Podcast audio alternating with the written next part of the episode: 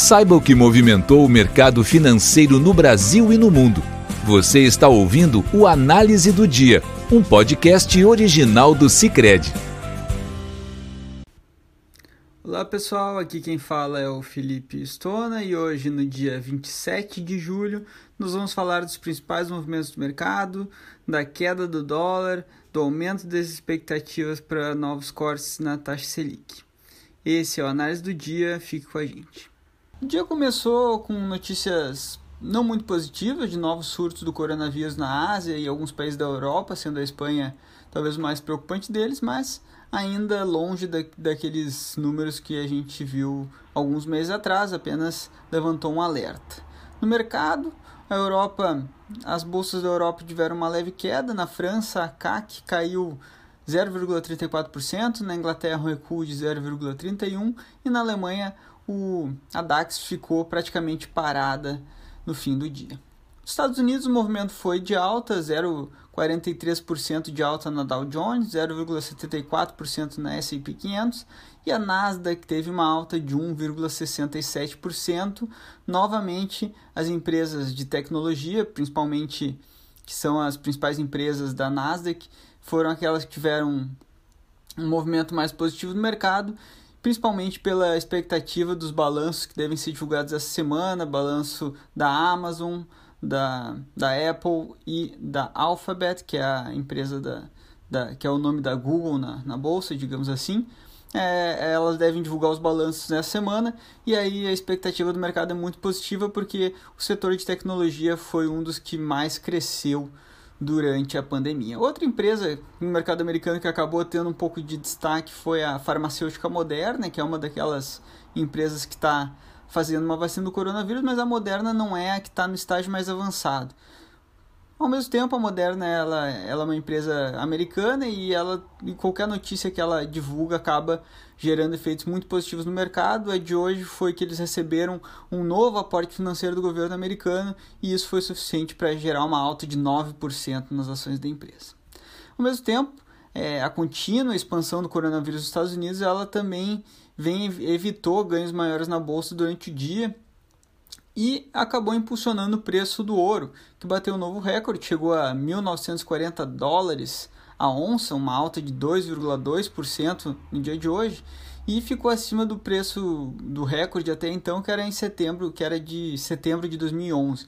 Então, é, cabe lembrar que a última vez que o dólar observou, o, perdão, o euro, o, o ouro observou uma valorização dessa forma foi nesse período da crise financeira entre 2008 e 2011, justamente se beneficiando da cautela dos investidores. E novamente o que, tá, o que acontece agora é isso: o ouro ele se beneficia muito dessa cautela dos investidores, de um cenário de crescimento global ainda bastante incerto e principalmente da queda das taxas de juros em todo o mundo.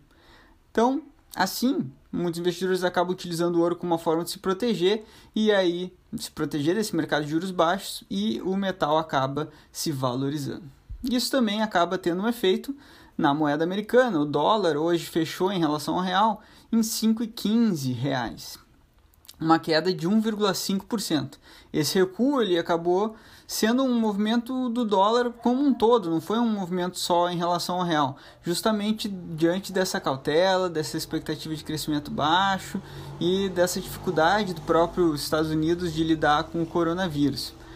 Com isso, o mercado acabou observando, alguns analistas de mercado entendem que é, a Europa talvez tenha lidado melhor com o desafio do coronavírus, enquanto os Estados Unidos não conseguem encontrar o jeito de conter essa expansão do, do coronavírus no, nos Estados americanos, e aí o dólar acabou perdendo valor diante de, de, das outras moedas internacionais. Ainda, ainda tem a expectativa da semana, na quarta-feira, a, a, o Banco Central Americano, o Fed, vai divulgar a sua decisão de política monetária. O cenário que o Fed deve manter um afrouxamento monetário e uma sinalização de juros baixos por muito, muito tempo.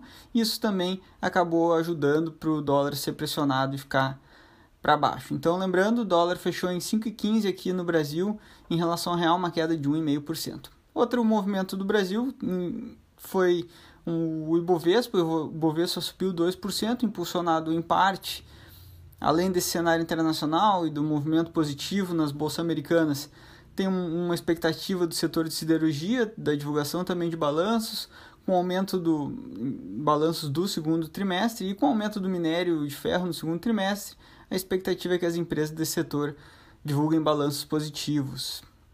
Além disso, o Ibovespa também reflete um pouco a expectativa do mercado de novos cortes na Selic.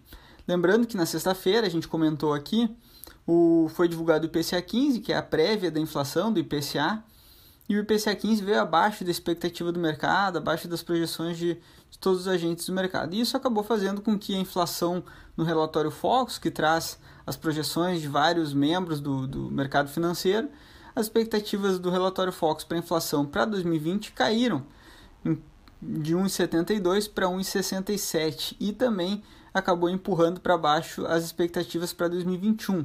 A expectativa no Focus de hoje foi de 3,01 para 2,99 no IPCA de 2021. Lembrando aqui que a meta do Banco Central para a inflação em 2021 é 3,75, então muito distante do que seria a meta do Banco Central, aumentando a, a, esper, a esperança, não, a expectativa do mercado de que novos cortes na taxa Selic venham por aí. Agosto, a gente tem a próxima reunião do, do Comitê de Política Monetária e hoje o mercado precifica um corte de 20 pontos, isso significa um, uma 80% de probabilidade de haver um novo corte de 0,25%, e aí levando a taxa Selic de 2,25% que a gente tem hoje para 2%.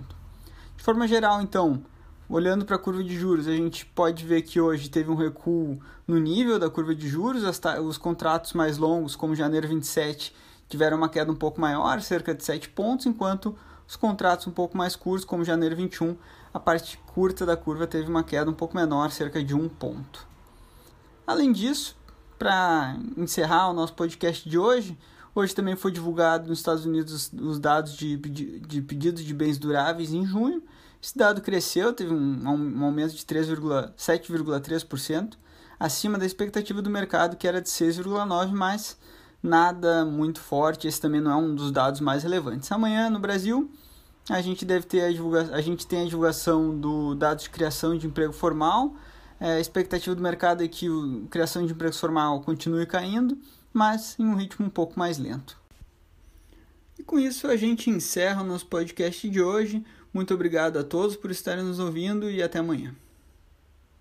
Você ouviu o Análise do Dia, um podcast original do Cicred. Até a próxima!